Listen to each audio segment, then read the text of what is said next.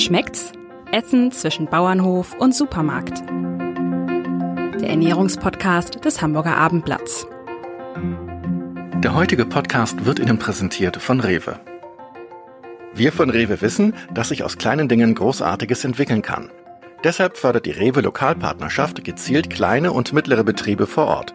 So stärken wir den ländlichen Raum und helfen, das Wissen und die handwerklichen Fähigkeiten zu bewahren. Hochwertige Lebensmittel aus der Region sind die Früchte unserer Arbeit, weil Wertschöpfung vor Ort beginnt. Die Rewe Lokalpartnerschaft für eine nachhaltige Zusammenarbeit mit lokalen Lieferanten und Erzeugern. Weitere Informationen unter regional.rewe.de. Liebe Hörerinnen, liebe Hörer, herzlich willkommen. Sie haben den Podcast Schmeckt's angeklickt, was uns mal wieder sehr freut. Schmeckt's, das ist der Podcast rund um die Themen Ernährung, Essen und Genuss von Ihrem Hamburger Abendblatt. Angelika Hilmer und ich, Jan-Erik Lindner, begrüßen bei Schmeckt's Gäste aus der Region, die sich äh, auf ganz vielfältige Weise mit diesen Themen beschäftigen, sei es als Produzenten, Veredler, äh, Händler oder einfach als Menschen, die sich eben damit auskennen. Äh, heute geht es um Kräuter und Gewürze und wir haben eine echte, wenn nicht die Fachfrau auf diesem äh, Gebiet zu Gast. Herzlich willkommen, Viola Vierk. Ja, vielen Dank. Herzlich willkommen. Ja, auch von mir. Ja. Viola Vierk war 14 Jahre im internationalen Gewürzhandel in leitender Position tätig und hat in dieser Zeit viele Herkunftsländer bereicht. Zusammen mit ihrem Kollegen Uwe Paap gründete sie 1993 das Gewürzmuseum in der Speicherstand, das Speicherstadt, das sicherlich sehr viele Zuhörerinnen und Zuhörer auch kennen werden. Und das natürlich ideal die Gewürzgeschichte erzählt in einer Gegend, wo eben über Jahrhunderte eigentlich inzwischen Gewürze umgeschlagen werden. Seit dem Jahr 2000 führt Frau Fierk das Spices Gewürzmuseum, so heißt es richtig, alleine. Sie ist also Inhaberin und Geschäftsführerin. Leider hat das Museum im Moment geschlossen, aber sie verschicken dann ihre Gewürze. Da sprechen wir sicher gleich noch drüber. Ja, Frau Vierk, Kräuter und Gewürze gelten ja als Heilmittel. Ähm, welche sind denn besonders gesund? Also eigentlich kann man davon ausgehen, dass alle Kräuter und Gewürze gesund sind. Ähm, wir müssen ein bisschen von der Gesetzgebung unterscheiden zwischen Kräutern und Gewürzen. Bei Kräutern reden wir da jetzt von Küchenkräutern, also sowas wie Majoran, Oregano, Thymian, Basilikum, Petersilie, nicht zu verwechseln mit den Heilkräutern, weil die wiederum unter ganz andere Gesetzgebungen fallen. Aber sofern es die Küchenkräuter und die Gewürze angeht, können Sie davon ausgehen, gegen jedes Leiden ist ein Kraut gewachsen und das trifft wirklich für alle zu. Was sind da eigentlich die modernen Kräuterhexen? Also ich, äh, wenn man das im Internet googelt, dann findet man so Läden, die sich so nennen. Äh, das waren ja früher Heilerinnen, meistens Frauen oder nur Frauen, keine Ahnung. Äh, wo findet man die heute? Oh, da brauchen Sie eigentlich nur ins Gewürzmuseum kommen. Ne? Ich würde mal sagen, wir im Gewürzmuseum, also ich und meine ganzen Kolleginnen, ähm, wir sind alles so ein bisschen kleine Kräuterhexen, denn wir beschäftigen uns ja sehr, sehr viel mit, eben mit den heilenden Wirkungen. Und das ist ja das, worum es eigentlich dann geht. Ähm, man kann davon ausgehen, dass die, äh, die Gewürze und auch die Küchenkräuter ihren Ursprung haben tatsächlich im Heilmittel und auch im Aphrodisiakum, dass man damit eben auch würzen kann, also Getränke oder Speisen geschmackvoller gestalten kann. Das kam ja erst sehr viel später. Und wir haben ja in Hamburg auch tatsächlich sowas wie einen kleinen äh, Hexenladen und sowas, wo wirklich eben mit den heilenden Wirkungen gearbeitet wird. Aber eigentlich können Sie davon ausgehen, dass jeder, der gerne mit Gewürzen und Kräutern kocht, irgendwo, ja, vielleicht auch so eine kleine Kräuterhexe in sich hat. ähm, frisch schmecken Kräuter ja irgendwie schon noch besser, ne? Aber getrocknet gibt's sie aber ja eigentlich äh, in erster Linie nur oder, oder hauptsächlich.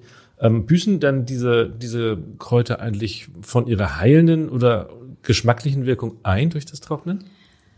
Also ich würde das so ein bisschen unterscheiden wollen. Ähm, alle die Wirkstoffe, die Kräuter und Gewürze haben, hängen ja mit den ätherischen Ölen zusammen. Und bei den Kräutern ist es natürlich so, dass sie im Gegensatz zu den klassischen Gewürzen sehr viel weniger ätherische Öle haben, die natürlich durch die Trocknung auch teilweise verloren gehen. Also alle mediterranen Kräuter, das ist Thymian, Rosmarin, Oregano, Majoran, die haben relativ hohen Ölgehalt. Die können Sie getrocknet wunderbar verwenden und da büßen Sie auch nicht so viel Öl ein. alles, was so in Richtung Petersilie, Dill, Kerbel, Liebstock geht, also diese, ja, sachteren Küchenkräuter sozusagen, die würde ich tatsächlich immer frisch benutzen, weil ich selber die Ansicht habe, getrocknet schmeckt das wie Laub. Ja, also das ist äh, kaum noch Öl drin und das ist einfach nicht mehr geschmackvoll. Was die heilenden Wirkungen angeht, ähm, hängt es eben tatsächlich auch mit dem Öl zusammen und äh, insofern würde ich da eben auch bei den mediterranen Kräutern, ähm, wenn es geht, auch auf frisch gehen. Mhm. Äh, gibt es bestimmte Gerichte, die nur mit frischen Kräutern gehen? Die Frankfurter grüne Soße ist jetzt hier in Hamburg nicht so berühmt, aber ähm, also Spargel mit Petersilie würde man wahrscheinlich auch nur frische Petersilie nehmen. Gibt es, wie gesagt, so typische Kräutergerichte, wo sie oder auch Marinaden, wo sie sagen, das geht wirklich nur frisch? Nee, würde ich eigentlich nicht sagen, tatsächlich, mhm. weil ich der Meinung bin, dass man alles, wenn man das ein bisschen eben in die Soße reinbringt und das hängt auch immer ein bisschen damit zusammen, was ist in der Soße jetzt drin, ne? Haben Sie da vielleicht ein paar Tropfen Öl dabei oder sowas, womit die Kräuter sich auch wieder so ein bisschen vollsaugen können? dann kann man eigentlich auch getrocknete nehmen. Aber wie gesagt, Sie sprachen diese Frankfurter Soße an. Klar, es gibt so ein paar, da würde jeder äh, Koch wahrscheinlich zu Ihnen sagen, also das geht jetzt nur frisch und auf keinen Fall irgendwie anders. Aber ich persönlich ähm, benutze sowohl frische als auch getrocknete Kräuter. Hm. Sie kochen vermutlich äh, täglich mit Kräutern. Was würden Sie sagen? Äh, Kräuter sollen ja nicht lange mitgekocht werden äh, oder auch gerade gebraten ähm, weil sie dann den Geschmack verlieren oder, oder ver, na, verbrennen quasi. Äh, gilt das auch für Gewürze? Also für eingelegte Sachen zum Beispiel? Eingelegt, was meinen Sie jetzt mit Fleisch zum Beispiel? Ach so, wenn Sie jetzt Fleisch zum Beispiel marinieren oder sowas genau. meinen Sie. Also grundsätzlich haben die klassischen Gewürze, ja, also die Kräuter sind ja nur ein ganz kleiner Teil. Die klassischen Gewürze wie eben Pfeffer oder Ingwer oder Kurkuma, solche Sachen, die haben natürlich einen sehr viel höheren Ölgehalt. Die werden Sie bei uns ja auch frisch gar nicht bekommen, ja, weil sie hier einfach nicht wachsen und sie hier frisch hinzubringen. Sie kriegen vielleicht mal irgendwo eine kleine ähm, Pfefferrispe zu kaufen, aber das war's dann auch schon, ja. Kurkuma-Wurzeln, klar, gibt's jetzt mittlerweile, weil es so gesund ist, auch frisch. Aber die meisten kriegen sie ja nur getrocknet und da ist es auch überhaupt kein Problem. Und viele von denen können sie eben auch mitkochen, ohne dass ähm, sie da Verluste haben. Bei den Kräutern gebe ich Ihnen völlig recht recht immer möglichst zum Schluss reintun, damit eben möglichst wenig verloren geht. Mhm. Und geht das auf Braten? Braten ist ja sehr viel heißer. Also so Gewürztungen, die man, womit man halt ein, ein Huhn oder sonst irgendwas einpinselt. Ist kein Problem. Also mhm. im Gegenteil, ähm, wenn Sie jetzt mal so ein bisschen auf die indische Küche zum Beispiel schauen, die ja viel auch mit Gewürzsaaten, die ja auch noch dazu gehören, sowas wie Boxhorn, Kleesaat oder sowas, ähm, arbeiten. Was machen die? Die braten oder rösten die ja noch an, bevor sie sie überhaupt verwenden. Und zwar richtig scharf hart anrösten, also sehr heiß anrösten, weil die dann eben auch ihre Inhaltsstoffe ähm, preisgeben. Hm. Für was gilt das denn noch? Also gibt es Gewürze, die, wo Sie sagen würden, die brauchen eigentlich eine Backtemperatur, bis sie, damit sie so richtig auf Touren kommen? Nee, das kann man grundsätzlich nicht so sagen. Das mhm. ist also eben wirklich nur bei diesem sogenannten Anrösten, ähm, weil man da eben dafür sorgt, dass in dem Moment äh, sich das Aroma noch ein bisschen verändert. Aber grundsätzlich können Sie, wenn Sie jetzt zum Beispiel mit so einer ähm, Kräuter- oder Gewürzmischung ein Fleisch marinieren, dann können Sie das ganz normal, ob im Backofen oder in der Pfanne mitbraten. Das hat keinen Einfluss. Also Pfeffer oder sowas in der Richtung. Gibt es eigentlich Trends bei Kräutern und Gewürzen? Wir hören manchmal von, von Gästen in unserem Podcast, dass du Kochshows ähm, plötzliche Nachfrage ähm, hervorrufen. Gilt das auch für Kräuter und Gewürze? Ähm, ja, manchmal gibt es tatsächlich auch bei Kräutern und Gewürzen sowas. Wir hatten ähm, vor einigen Jahren so einen Trend, der auch ein bisschen angehalten hat mit der Tonkabohne. Die Tonkabohne ist ja so eine kleine schwarze Art Bohne oder Kern, kann man sie bezeichnen, die aus Südamerika kommt. Die haben tatsächlich Schamanen und Kräuterhexen schon im Mittelalter benutzt. Und zwar nicht nur zum Würzen von Getränken und äh, Speisen, sondern weil sie als Glücksbringer gegolten haben und das auch heute in Südamerika noch tun. Also in Südamerika trägt man heute noch eine Tonkabohne im Portemonnaie. Eine Tonkabohne riecht und schmeckt, als wäre es eine Mischung aus Waldmeister, Heublume, Vanille äh, und Mandel. Und insofern ähm, ist die sehr, sehr vielseitig und die hat man hier entdeckt tatsächlich so ein bisschen als Vanilleersatz. Denn Vanille ist im Moment ja auch sehr teuer. Es ist ja eine Verknappung dabei Vanille. Tonka ist ein günstiger Vanilleersatz und dadurch, dass sie so vielseitig ist, kann man sie eben sowohl zu süßen Speisen benutzen wie auch zu herben Speisen. Also es gibt zum Beispiel so Gewürzmischungen, ähm, das nennt man den Hot Tonka. Wir haben so etwas. Da haben wir dann Folgendes gemacht. Wir haben diese Gewürzkomponenten mal gemischt. Die liebliche Tonka mit einem herben Kardamom, einem ganz besonderen langen Pfeffer, also etwas schärfere Komponente, so dass sie also praktisch diese verschiedenen Geschmacksrichtungen haben und das kann man dann zu Süßspeisen benutzen, genauso wie einfach auf eine Tomate oder zu Fleisch oder für Gemüsepfannen zum Beispiel. Also das ist ein klassisches Trendgewürz bei uns.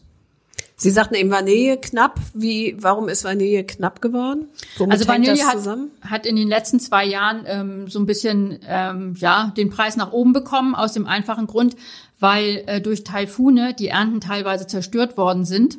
Und es sind ja nun mal alles Naturprodukte. Das heißt, das können wir nicht einfach wieder herstellen. Wenn es einmal kaputt ist, ist es kaputt. Dann muss es nachwachsen. Bei Vanille ist das ja eine sehr aufwendige Geschichte. Die muss ja auch nach wie vor noch künstlich bestäubt werden. Und ich denke, wir haben also teilweise schon bis zu vierfache Preise gehabt. Sehr unterschiedlich.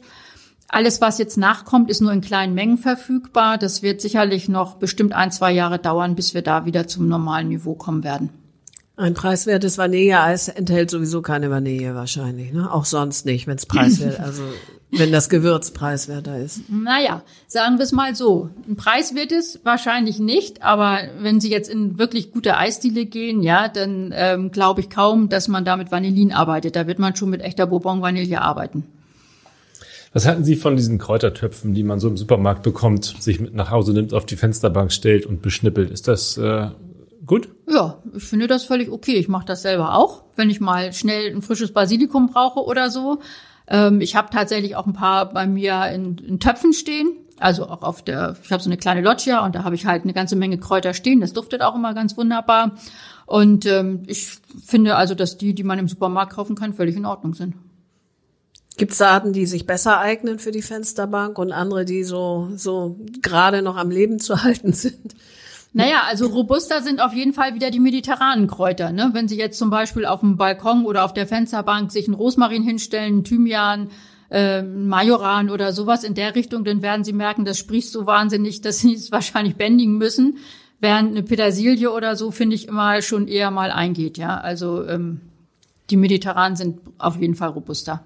Mhm. Gilt das auch für Gärten? Ja, wahrscheinlich schon. Ne? Ja, ich finde, es gilt für Gärten genauso. Das hängt einfach damit zusammen, dass die sich ein bisschen besser gegen unser Klima hier wehren können. Ich habe einen Rosmarinstrauch in einem, einem Topf stehen, der blüht jetzt auch gerade. Das ist total verrückt irgendwie. Ne? Mhm. Macht er immer, das ist sein Job, aber ähm, das ist schon irgendwie erstaunlich, dass so eine mediterrane Pflanze bei diesem Klima, wo wir keinen Hund vor die Tür schicken, anfängt zu blühen. Ne? Ja, das stimmt.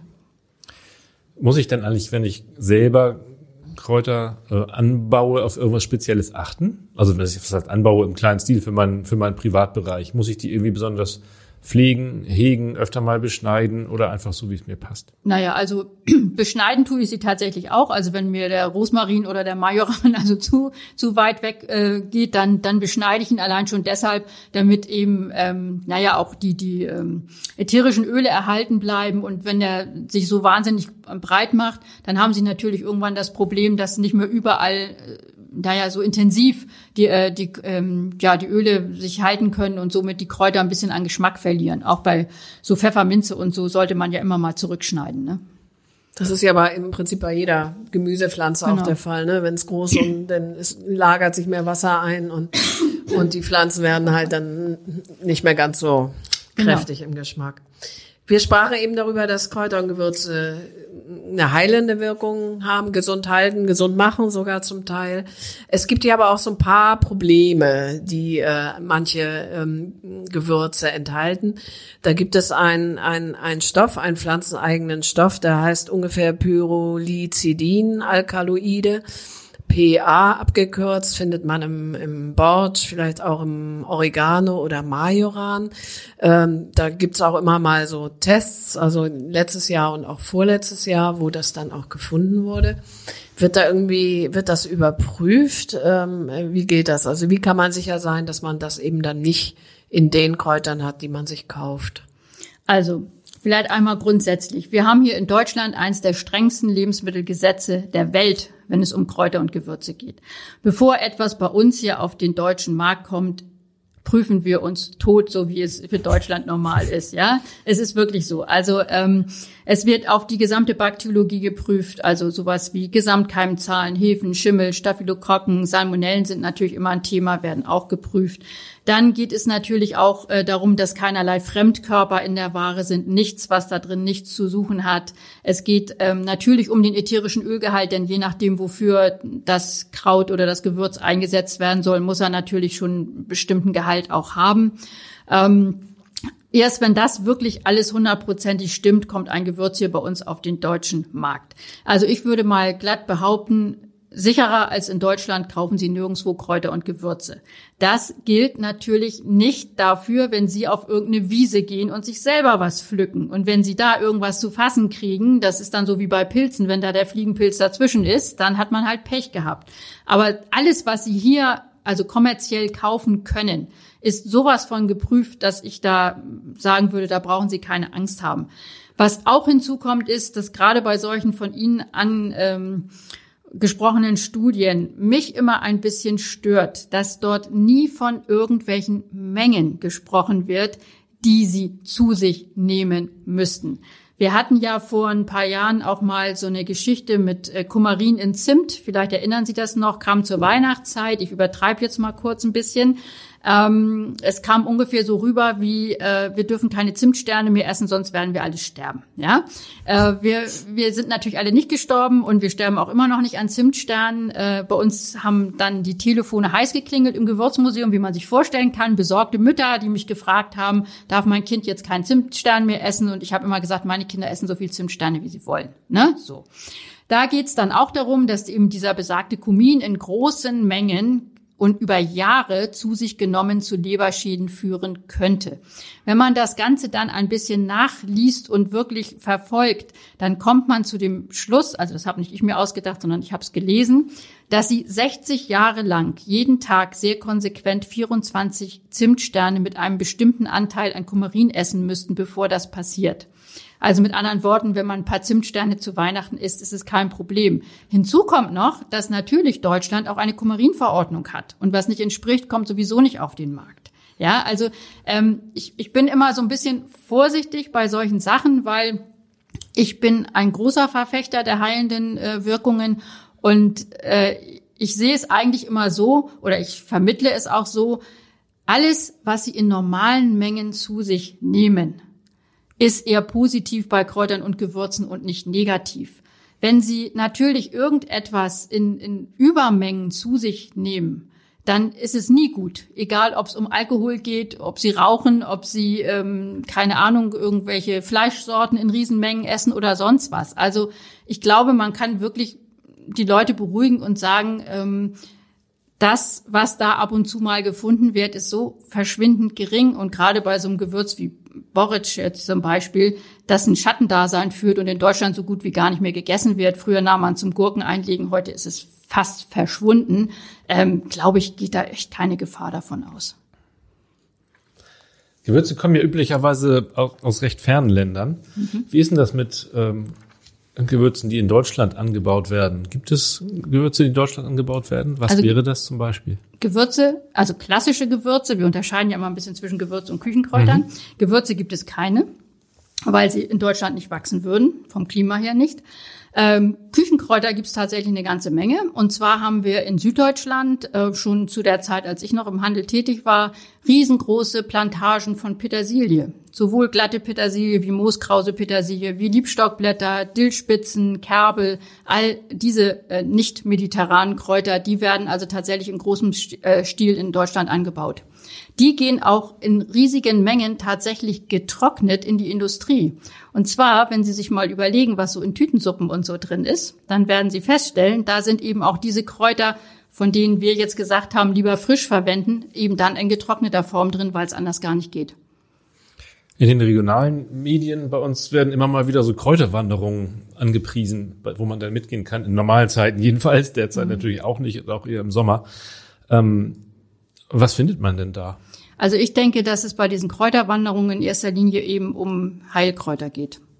Die wachsen ja tatsächlich bei uns ganz viel. Da bin ich aber ehrlich gesagt nicht der Spezialist für. Also ähm, ich denke, das sind so Sachen, die bei uns eben so ähm, tatsächlich am Wegesrand und, und in den Wäldern und Feldern noch wachsen.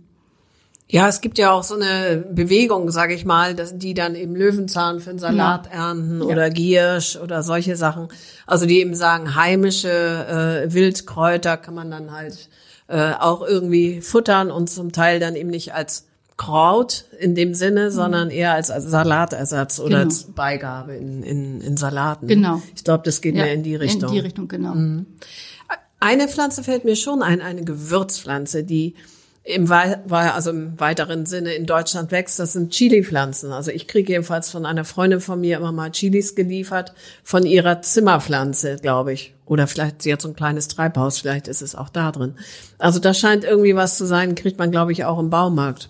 Halten Sie da was von? Eher nicht, wenn ich Ihr Gesicht so sehe. Nö, also aber das, das würde ich jetzt nicht als Anbau bezeichnen, wenn jemand sich zu Hause eine, eine es ging ja jetzt nee, um, um kommerziellen Anbau, ne? Ja gut, also Hobbyanbau Gewürze, dann fragen wir das doch nochmal. Ja, das, das geht, das geht mit mhm. Chilis wunderbar. Also ähm, wir haben äh, zeitweilig auch mit äh, einem kleinen Produzenten äh, zusammengearbeitet, der sogar oben an der Richtung Nordseeküste ähm, in kleinen Treibhäusern Chilis hatte. Ja, also das geht schon, aber es ist halt nichts, was industriell, also wirklich in großen Mengen möglich wäre. Es ist, das ist mir so eine Hobby- oder oder Kleinproduktionsgeschichte, wenn wenn jetzt Leute ähm, zu Hause, ich habe auch schon eine Chili zu Hause gehabt, ne? Also das geht schon, mhm. aber die müssen sie dann wahrscheinlich auch eher drin als draußen haben, es sei denn, wir haben jetzt mal wirklich also richtig schönes, warmes Wetter, dann darf sie auch raus, aber da muss man schon sehr aufpassen, die wird auch schnell kaputt gehen. Es wächst auch ein Lorbeer hier oder sowas, ja, zum Beispiel. Also so, wenn sie es so ein bisschen mit, mit ähm, drin und draußen, sag ich mal, äh, hin und her bewegen, dann kann man eine ganze Menge machen. Ich äh, kann Ihnen sogar sagen, dass ich mal sehr, sehr erstaunt war.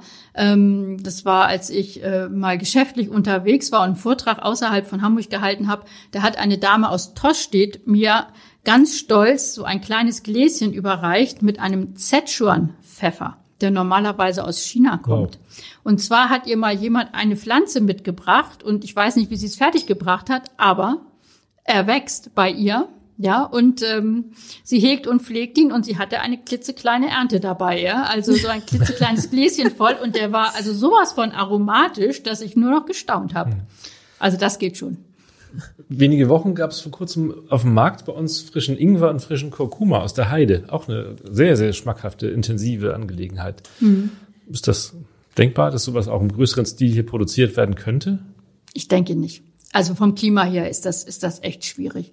Also, und Sie müssen immer, immer berücksichtigen, ähm, wir reden ja hier nicht von, ähm, ich sage jetzt mal ein, zwei Kilo, die irgendwo jemand sich privat züchtet. Wir reden hier von Tausenden von Tonnen was an Gewürzen jedes Jahr produziert wird und gehandelt wird. Ne?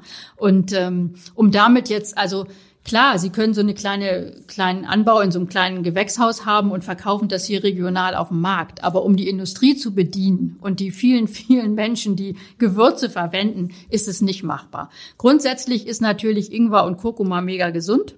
Also vielleicht zum Kurkuma ähm, mal ein, zwei Sätze. Ingwer ist ja schon bekannt, ne? So Erkältungskrankheiten. Ähm, viele Leute wissen nicht, dass das Ingwer zum Beispiel das weltbeste Mittel ist gegen Übelkeit. Man hat also schon früher den Seeleuten, wenn sie in Stürme geraten sind, immer äh, Ingwerwurzeln zum Kauen gegeben. Und wenn sie unter Reiseübelkeit leiden und sie gehen in die Apotheke, werden sie feststellen, man wird ihnen Ingwer geben, ob als Lutschbonbon, als Tropfen, als Kapsel, als Tablette, was auch immer, weil es eben also das wirklich das Beste ist, was man gegen Übelkeit jeglicher Art machen kann. Aber ähm, was ja auch interessant ist, ist, dass man auch schon festgestellt hat, dass Ingwer sehr gut vorbeugend gegen Migräne hilft wenn man immer frischen Ingwer jeden Tag zu sich nimmt zum Beispiel. Aber Kurkuma ist ja mit Abstand wohl eins der ältesten und bekanntesten Heilmittel der Welt. Wir kennen Kurkuma in erster Linie, weil es unglaublich gut ist für die Gelenke, weil es ähm, eine ganz starke entzündungshemmende Wirkung hat. Alle Menschen, die Probleme haben mit Magen oder Darm, Reizdarmgeschichten, immer Kurkuma vorneweg. Also aber was viele Menschen nicht wissen und was ich ganz toll finde, ist, dass man äh, in vielen ähm, Studien schon sehr gute Resultate erzielt hat, wenn es darum geht, die klassischen Volkskrankheiten vorzubeugen wie Alzheimer, Demenz und Darmkrebs. Ähm, Kurkuma ist klassisch indisch. Die Inder essen jeden Tag Kurkuma, das machen die einfach so. Meine liebsten Gäste, bin ich mal ganz ehrlich, im, im äh, Gewürzmuseum sind immer Inder, weil ich immer was dazu lerne. Die bringen wir immer also alle möglichen Sachen näher. Ich hatte kurz vor Corona noch einen indischen Gast, der hat mir zum Beispiel erzählt, dass seine Frau mit Kurkuma gurgelt, wenn sie Halsschmerzen hat und er sagt, es gibt nichts Besseres. Ja, also ähm, Kurkuma ist jetzt auch gerade in unserer Viren-Bakterienzeit wahnsinnig gesund um vorzubeugen, um das Immunsystem zu stärken. Aber Sie kennen vielleicht die goldene Milch. Kenn die goldene gut, Milch ja. ist ja so ein, so ein klassisches ayurvedisches Rezept was sich also gerade bei Erkältungskrankheiten ähm, sehr anbietet. Ich sag immer, wer merkt, ähm, die Nase läuft, der Hals kratzt, sofort anfangen, goldene Milch zu trinken, weil es eben so ein starker Entzündungshemmer ist. Es ist ja über 50 Prozent Kurkuma drin. Es sind meistens je nach Mischung dann noch so ein paar andere gesunde Gewürze drin, Ingwer zum Beispiel oder auch Muskatnuss. Ähm, und Für Arthrose ist das doch auch, ich nehme das, weil ich, äh, oder ich mache mir das ab und an, weil ich ein bisschen Arthrose-leidender bin und da ja. soll es da, ja auch sehr gut helfen. Da können wir gleich mal einhaken. Arthrose äh, ist Kurkuma wunderbar, ja. Aber wenn Sie noch eins draufsetzen wollen, dann nehmen Sie das sogenannte Gelenkwunder. Das ist eine Mischung aus Kumin, Koriander, Muskat, zu gleichen Teilen gemischt erfunden von einer Ärztin, einer Orthopädin, die 2016 in der Fernsehsendung Visite aufgetreten ist mit dieser Mischung. Sie hat die dort vorgestellt und sie hat eine Aussage getroffen, die mich zuerst ein bisschen überrascht hat, bin ich mal ganz ehrlich. Sie hat gesagt, dass sie der Meinung ist, wenn man diese Mischung ähm, regelmäßig zu sich nimmt, äh, im besten Fall nach einigen Wochen, im schlimmsten nach einigen Monaten, weil jeder Körper reagiert ja langsamer oder schneller auf ähm, Natur, äh, es dazu führt, dass in über 80 Prozent aller Arthrosefälle Schmerzen reduziert werden können und manchmal Schmerzmittel sogar weggelassen werden können. Ja, das ist eine sportliche Aussage. Wir sind auch nicht diejenigen, die sich sofort hinstellen und sagen, ja, das hat jetzt eine Ärztin im Fernsehen gesagt, das ist jetzt ganz toll, sondern wir beobachten sowas immer ganz gerne. Wir sind ja mit ungefähr 80 bis 90.000 Besuchern im Jahr äh, ein ganz gut besuchtes Museum und ähm, bitten immer unsere Gäste, uns gerade auf solche Geschichten Rückmeldungen zu geben. Wir haben das jetzt über vier Jahre sehr genau beobachtet und gesammelt und ich glaube, ich kann mit ruhigem Gewissen sagen, ja, wer da Probleme hat, soll es unbedingt ausprobieren. Wir haben wirklich durchweg positive ähm, Mitteilungen bekommen und zwar nicht nur aus ganz Deutschland, auch ganz viel aus Österreich und der Schweiz. Ähm, es ist nur eine Gewürzmischung. Es tut nicht weh, es hat keine Nebenwirkungen. Es kostet auch nicht mehr als jede andere Gewürzmischung, aber man muss es konsequent regelmäßig machen, anders läuft es nicht. Ähm, wir sagen so, ja, am besten dreimal mindestens eine Messerspitze, also ein bis zwei Messerspitzen. Immer mit Fett, ganz wichtig. Alle Gewürze, die man aus gesundheitlichen Gründen nimmt, immer mit Fett. Also aufs Butterbrot, aufs Käsebrot, aufs Blumenkohl, aufs Steak, in Joghurt, in Quark, egal was. Also immer mit ein bisschen Fett, ein bisschen Geduld mitbringen. Es kann es nicht heilen, aber es kann es lindern. Und wenn Sie dann noch Kurkuma dazu essen, dann können Sie nicht mehr für Ihre Gelenke tun. Es ist ja ohnehin das Schöne bei Gewürzen, dass man immer das Nützliche mit dem, äh, mit dem Angenehmen verbinden kann. Ne? Genau. Es schmeckt auch noch gut ja. und tut gut.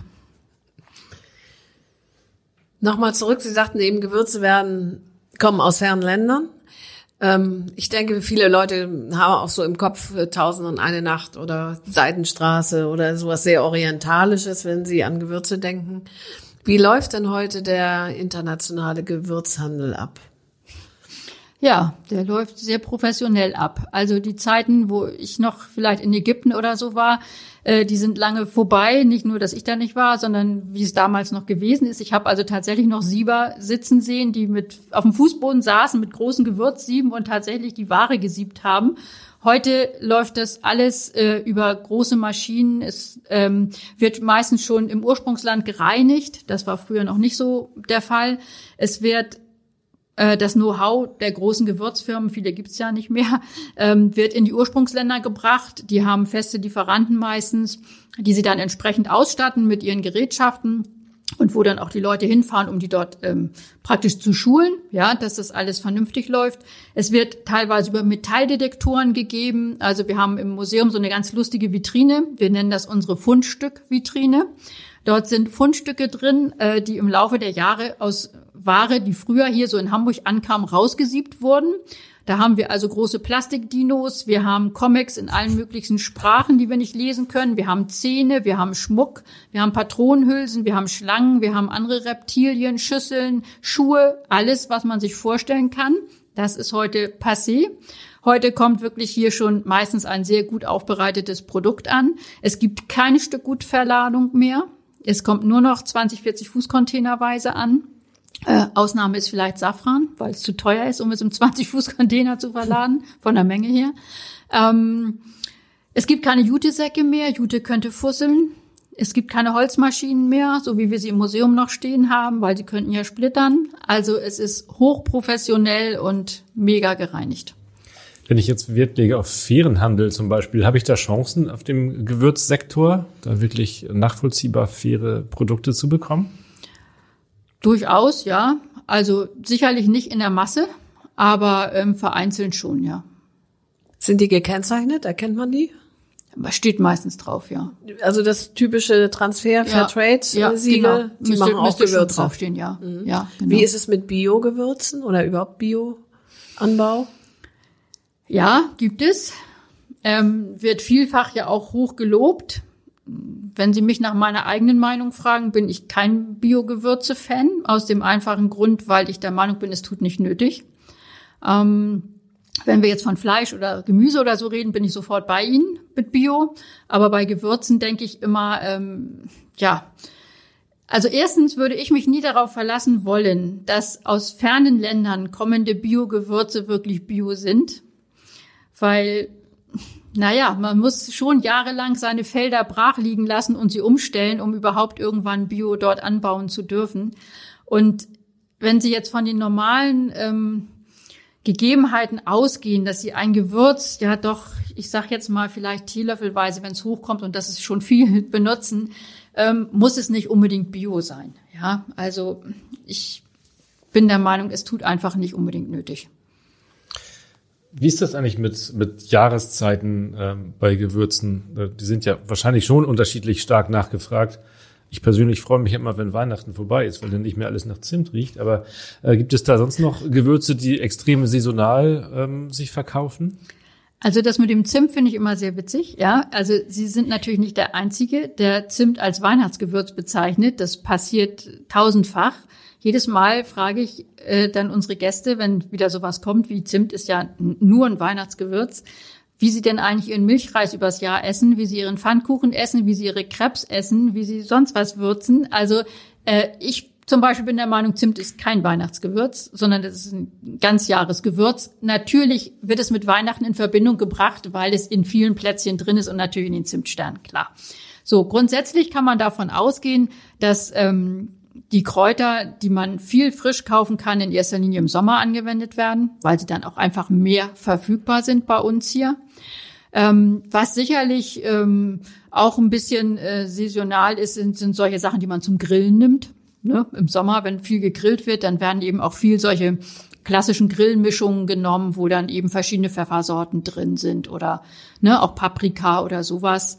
Aber ansonsten ähm, im Winter, klar, wärmere Gewürze. Sicherlich kommt Ingwer im, im, Winter mehr zum Einsatz. A, durch die Erkältungszeit und B, eben, weil es auch ein stark wärmendes, durchblutungsförderndes Gewürz ist, wie Zimt natürlich auch.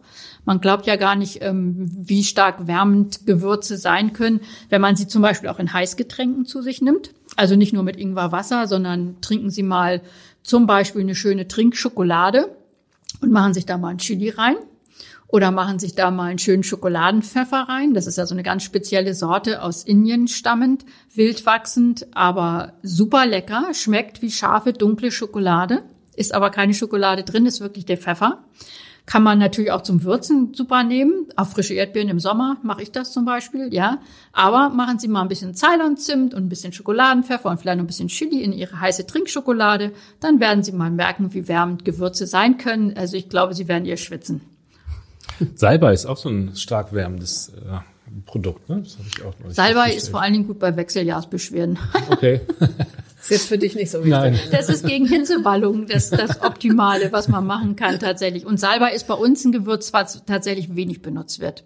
Italien schon eher, so Saltimbocca, solche Geschichten. Aber bei uns, ähm, also Salbei ist ja schon sehr speziell vom Geschmack. Und ich würde mal fast sagen, bei uns wird mit Salbei nicht gewürzt, sondern nur Tee getrunken. Also oder gegurgelt bei Halsschmerzen, solche Sachen. Ne? Also Hustenbonbons, ne? Ja, Salbei. genau. Mhm. Diese Geschichten. Aber aber wirklich würzen tun die Deutschen mit Salbei nicht. Ich esse ja gerne ähm, Nudeln mit Butter und Salbei. Das ist aber auch aus mhm. Italien ja, genau. importiert sozusagen. Mhm. Mit einem frischen Salbei, der bei mir auf der Terrasse steht. Ich finde das schön. Ich nicht. Nee, ich sehe schon. Gibt es irgendwie so Newcomer auf dem äh, Gewürzsektor, was, was Sie feststellen, was, was tatsächlich jetzt neu oder stärker nachgefragt ist? Also an Gewürze meinen Sie ja. Ähm, naja, also was, was sicherlich, es ist kein Newcomer, aber was stark nachgefragt ist, ist tatsächlich Kurkuma. Und vor allen Dingen seitdem es es auch frisch zu kaufen gibt. Wobei ich immer die Leute warne, bitte nicht anfassen. Mhm. Ne? Es ist ja so stark färbend, dass also, wenn sie keine Handschuhe anziehen und frischen Kurkuma in den Fingern haben, dann haben sie 14 Tage was davon. Also ja, dann haben sie schöne leuchtende davon, Finger. Ansonsten, ähm, Gewürze sind Gewürze. Ne? Also ich meine, die gibt es schon ewig und da gibt es auch keine neuen. Alles, was neu ist, sind dann Gewürzmischungen. Ne? In irgendeiner Form irgendwelche Kreationen nehme ich mich ja auch nicht aus. Wir machen das ja auch, dass wir eben versuchen, ähm, besondere Gewürzmischungen herzustellen oder so. Zum einen, ähm, um es dem Verbraucher natürlich einfacher zu machen. Zum Zweiten aber eben auch, ähm, weil man damit doch schon ein bisschen beweisen kann, das, was ich vorhin schon mal so kurz sagte, dass man eben doch so diese verschiedenen Komponenten auch zusammenbringen kann. Ne? Herb, süß, scharf, geht alles. Ne? Also Salz ist natürlich kein Gewürz, aber man kann auch mit ein bisschen Salz noch eine leichte salzige Note bei einigen Gewürzen dazu bringen. Grundsätzlich bin ich aber ein ziemlicher Salzgegner, bin ich ganz offen. Salz ist in den Mengen, in denen die Deutschen es zu sich nehmen, sowas von ungesund und führt zu Bluthochdruck und anderen nicht erwünschten Krankheiten, schwerwiegende Ödeme, Wassereinlagerungen, all solche Geschichten. Und ähm, die Deutschen würden gut daran tun, mal ein bisschen das Salz aus der Suppe zu nehmen und das Gewürz reinzutun. Das gehört irgendwie dazu, ne? Oftmals ist immer, ist immer Salz dabei. Ist ne? antrainiert. Ne? Ist, ist antrainiert, ja, ist wahrscheinlich so. Man lernt es schon als Kind, man muss alles salzen. Mhm. Es ist wirklich so. Und das, ähm, der Körper gewöhnt sich an den Geschmack, das ist bewiesen. Und ähm, wenn der, also das führt tatsächlich dazu, dass manchen Leuten, wenn sie jetzt viel salzen, etwas, was nicht so gesalzen ist, einfach nicht mehr schmeckt. Man kann das aber ändern. Auch das ist bewiesen. Ich glaube, es dauert höchstens 14 Tage, indem Sie mal wirklich bewusst Salz weglassen und vielleicht mit ein paar Gewürzen oder so, damit Sie Geschmack haben, ähm, ersetzen. Dann gewöhnt der Körper sich auch wieder um. Und es ist sehr viel gesünder. In vielen Rezepten steht ja sowas drin wie eine Prise irgendwas oder eine Messerspitze. Ähm, abwiegen ist auch ein bisschen schwierig, weil unter ein Gramm lässt sich dann irgendwie auf einer Küchenwaage auch nicht mehr darstellen. Bei welchen Gewürzen kann man beim Kochen am meisten falsch machen? Dass man einfach zu viel nimmt. Ja, zu viel ist ja das, was man falsch machen kann. Zu wenig kann man ja nach, nachwürzen, das ist ja nicht so problematisch. Gibt es da etwas, vor, vor dem Sie warnen würden, wo Sie sagen, da müssen Sie aber ganz vorsichtig mit umgehen? Nee. Ich würde eher dazu raten, mehr zu benutzen als weniger, weil eine Prise ist gar nichts. Was mhm. wollen Sie mit einer Prise im Essen erreichen? Da schmecken Sie das Gewürz ja gar nicht. Also mhm. ich, ich tendiere eigentlich immer eher dazu, dass die Leute sowieso nicht so nach Rezepten kochen. Also Rezept ist gut und schön, vielleicht als Grundlage, aber gerade wenn es um, ums Würzen geht, ähm, dann sollte jeder für sich selber mal so ein bisschen überlegen, was er sich da gut zu vorstellen kann. Es gibt da so einen so einen Trick, der funktioniert ganz gut. Man sollte ähm, wenn man jetzt etwas kocht äh, und man hat ja schon irgendwie eine Vorstellung, was man so sich denken könnte, was jetzt passen würde. Ne? So, dann nimmt man das mal schön in die Hand oder einen kleinen Mörser und ähm, zerreibt es mal ein bisschen, zerkleinert, drückt es mit einer Gabel, wie auch immer, und riecht und schmeckt mal da dran. Und es klappt eigentlich ziemlich gut, dass man sich in dem Moment genau vorstellen kann, ob das zu dem, was da gerade auf dem Herd steht, passt oder nicht. Und dann bitte einfach langsam anfangen und nachwürzen und dann werden Sie schon feststellen, was für Sie gut ist. Denn Rezepte sind, ja, Grundlagen. Aber mehr sollten es nicht sein. Selbst wenn jetzt ein Sternekoch um die Ecke kommt und sagt, das ist das Nonplusultra, dann heißt das noch lange nicht, dass Ihnen das schmeckt. Jeder hat einen komplett anderen Geschmackssinn. Das ist auch der Grund, weshalb viele Menschen Chilis essen können und es macht ihnen gar nichts. Und die anderen, ähm, die essen eine Prise Chili und der Kopf wird rot, die Augen tränen, die Stimme ist weg. Ja, also ähm, Schärfe kann man sich antrainieren, langsam kontinuierlich steigern. Wer scharf essen möchte, schön langsam anfangen, sonst kriegt man Bauchweh. Aber das ist alles machbar. Nur bitte selber machen und nicht immer nur darauf achten, was andere Leute tun. Ich stelle mir auch vor, wenn man sich unsicher ist, dass man dann einfach einen Löffel voll von dem, was im Kochtopf oder wo auch immer schmurgelt, ähm, abfüllt und da einfach mal ein bisschen würzt und dann halt guckt, passt das jetzt zusammen und dann halt den gro großen Topf damit versorgt. Ne? Kann man Oder auch eben machen. auch nicht, wenn man sagt, ach nee, es war doch keine gute Idee. Kann man machen, aber da besteht natürlich die Gefahr, wenn Sie jetzt nur einen Teelöffel von dem Essen haben und Sie tun da jetzt eine Prise rein, dann ist das schon das ganz schön zu viel. viel ne? Ja, das ist klar. Also ja, ich ja. denke eher ähm, langsam, aber sicher im Kochtopf anfangen und dann immer ein bisschen mehr nehmen und auch nicht so so zögerlich sein. Also ähm, weiß ich nicht. Also wenn ich jetzt zum Beispiel mal so von so Currymischungen, das ist ja so das Klassische, was, was Deutsche gerne benutzen. Ne? Also Currymischungen sind ja mit Sicherheit ähm, die Gewürzmischung, die am beliebtesten und am bekanntesten ist. Und da gibt's ja auch hunderte verschiedene. Da kann man ja auch überhaupt nicht sagen, nehmen Sie die oder die, die schmeckt. Ähm, das muss auch jeder für sich selber rausfinden, weil da können ja zehn Gewürze drin sein, können aber auch 50 drin sein. Ne? Also das ist ja auch ganz unterschiedlich. Aber das ist zum Beispiel was, ähm, wenn da jetzt stehen würde, nehmen Sie mal eine Prise, dann würde ich sagen, nehmen Sie mal ein paar Teelöffel. Also ne, das ist äh, oftmals ist das ja auch sehr, sehr also wenig gegriffen, was, was dort angegeben wird. Also ich glaube, da kann man nichts falsch machen. Was ist Ihre Geheimwaffe am Kochtopf? Eine Geheimwaffe. Mhm. Wenn irgendwas nicht so schmeckt, dann tut man irgendwas rein, damit es richtig lecker wird. Ja, das ist schwer zu sagen. Ne? Das kommt natürlich ganz darauf an, was es jetzt ist.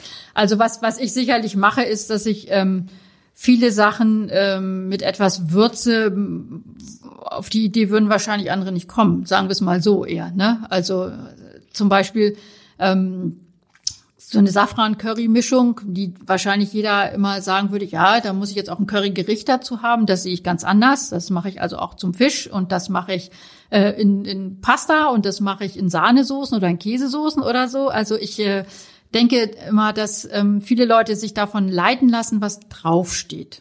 Ne, da steht jetzt drauf Lammtagin, also gehört es zum Lamm. Das ist natürlich Quatsch. Sie können auch jedes andere Fleisch damit würzen, zum Beispiel. Oder ne, das, äh, irgendwelche Sachen. Ähm, also ich denke immer, man soll einfach mal ein bisschen experimentieren. Man kann mit Gewürzen auf die Schnelle so viel machen. Wenn Sie zum Beispiel einen Joghurt haben, der Ihnen jetzt so ja nicht so schmeckt, dann machen Sie doch da mal, keine Ahnung, bisschen Karibiktraum rein, so eine Mischung, ähm, wo ein bisschen Ananas dabei ist, so was, was so ein bisschen süß, salzig, äh, scharf schmeckt. Oder Sie nehmen einfach irgendwelche einzelnen Gewürze und machen sich das da rein. Dann haben Sie in Sekundenschnelle entweder einen vernünftigen Joghurt oder einen vernünftigen Dip. Ähm, Sie machen sich eine Kräuterbutter selber. Sie nehmen einfach mal alle Kräuter, die Sie zu Hause haben, mit ein bisschen Butter gemischt. Muss man auch nicht fertig kaufen. Es sind alles so Sachen, die sind so sekundenschnell gemacht und äh, die Leute scheuen sich immer. Also ja, schwierig. Ja, sollte man einfach kreativ sein. Die Welt ist ja wirklich unglaublich weit, äh, gerade ja. was die Gewürze anbelangt. Ne? Stimmt schon. Ja. Ist das eigentlich mit dem äh, der Klimawandel ist nun wahrhaftig in, in aller Munde? Äh, birgt der sozusagen gewisse Chancen für den Kräuter- und Gewürzanbau in Deutschland? Also kurzfristig mit Sicherheit nicht. Da müsste es jedoch um einiges wärmer und konstanter wärmer werden. Also, dass man wirklich die klassischen Gewürze hier anbauen könnte. So ein Klima wie in Indien oder Indonesien, Brasilien, ähm, werden wir hier so schnell nicht bekommen. Nee, höchstens die mediterranen Kräuter, dass die langsam nordwärts wandern, ne? so wie auch der Weinanbau nordwärts wandert. Ja. Ist vielleicht am ehesten. Also das, das vielleicht, ja. aber auch da müsste es, glaube ich, um jetzt in großem Stil anbauen zu können, doch noch mhm. ein bisschen konstanter warm sein. Mhm. Ja, das ist das Risiko zu hoch, dass man verregneten Sommer hat oder ja. bei, bei, bei Buschpflanzen, äh, dass dann halt mal ein richtiger Frost kommt, wo dann alles genau. abstirbt. Ne? Also wir haben zwar in Süddeutschland ja zum Beispiel ähm, schon ganz schöne warme Temperaturen oftmals, aber eben auch ganz schön kalte. Im, im, wenn man jetzt mal so Richtung München oder so guckt, ne, dann äh, wäre schon wieder alles hin. Also ich denke eher nicht. Also nicht kurzfristig. Mhm. Ihr Museum ist derzeit geschlossen. Ähm, wie kommen Sie durch die Corona-Zeit? Tja, das ist eine gute Frage. Wir sind ja schon das zweite Mal geschlossen. Ähm, wir haben ja nicht nur diesen normalen Museumsbetrieb, sondern wir leben ja auch ganz viel von unseren schönen Veranstaltungen, die ja auch mit dem Abendblatt stattfinden, schon seit vielen, vielen Jahren, die wir jetzt leider ja auch alle absagen mussten. Wir haben natürlich gewisse Rücklagen gehabt, die sind jetzt weg. Und wenn es jetzt um das weitere Bestehen geht, dann kann ich eigentlich nur hoffen, dass die angekündigten November-Dezember-Hilfen dann irgendwann auch mal kommen. Noch sind sie nicht da. Ähm, es ist so, es wird schwierig. Das Einzige, was wir im Moment haben, ist unser Online-Shop. Wir haben ja eine eigene Gewürzlinie, die wir jetzt seit gut zwei Jahren auch online vertreiben. Ähm, da sind jetzt mittlerweile, ja, bestimmt schon so 70 verschiedene Einzelgewürze, also Monogewürze und auch Gewürzmischungen speziell von uns zu, zusammengekommen. Wir haben auch einige wenige Fremdprodukte dabei, von denen wir halt sehr überzeugt sind. Und ähm, das kann man halt online kaufen. Das ist im Moment das Einzige, was uns noch ein bisschen am Leben erhält. Ähm, es reicht aber nicht. Also ist, der Online-Shop ist noch nicht so groß, dass, dass wir jetzt sagen können, das reißt uns jetzt raus, sondern wir können eigentlich nur hoffen, dass wir schnell wieder öffnen dürfen und dass vor allen Dingen die Leute dann auch wieder kommen. Wie viele Leute arbeiten denn eigentlich im Gewürzmuseum? Also wir haben ähm, außer mir jetzt noch vier Festangestellte und ähm, haben noch ungefähr zehn Aushilfen, die dann normalerweise an den Wochenenden oder wenn Urlaubszeit ist oder so arbeiten. Und die vier Festangestellten können die jetzt Gewürze verpacken und versenden oder sind die in Kurzarbeit oder? Also sie sind, ähm, also die, die eine Dame ähm, arbeitet Hälfte im Museum und macht Hälfte den, den Online-Versand. Ähm, meine Bürokräfte, die sind im Moment ähm, zu 50 Prozent in Kurzarbeit, weil ich eben den Standpunkt vertrete, unser Büro muss besetzt bleiben, weil es kommt auch hoffentlich eine Zeit nach Corona. Das heißt, wir müssen auch einfach erreichbar sein. Es kommen natürlich auch viele E-Mails. Es ist ja auch so, dass wir eben ja auch ähm, jederzeit für irgendwelche Fragen oder so zur Verfügung stehen. Also meine Mitarbeiterinnen sind alle ähnlich fit, wenn es um Gewürze und ihre Wirkungen geht, auch die positiven heilenden Wirkungen oder sowas, wie ich das bin. Also meine, die sind alle schon irre lange da, haben teilweise auch so Kräuterausbildungen oder sowas gemacht. Und ähm, wir müssen einfach irgendwie präsent bleiben, wenn auch in abgespeckter Form. Also die sind alle schon irgendwie noch da, aber eben nicht komplett. Dann wollen wir hoffen, dass das ganz schnell wieder losgeht, Frau Fieck. Ja, das ne? hoffe ich Und die auch. Gäste wieder zu Ihnen in die Speicherstadt kommen können. Das hoffe ich auch sehr. Und ansonsten bis dahin in den Online-Shop. Ja, genau. Vielen Dank für Ihren Besuch. Das war ausgesprochen spannend. Ein, ein tolle, toller Einblick in die Welt der Kräuter und Gewürze. Vielen Dank. Ja, ich sage auch vielen Dank, dass ich hier sein durfte. Sehr gern. Weitere Podcasts des Hamburger Abendblatts finden Sie auf abendblatt.de slash podcast.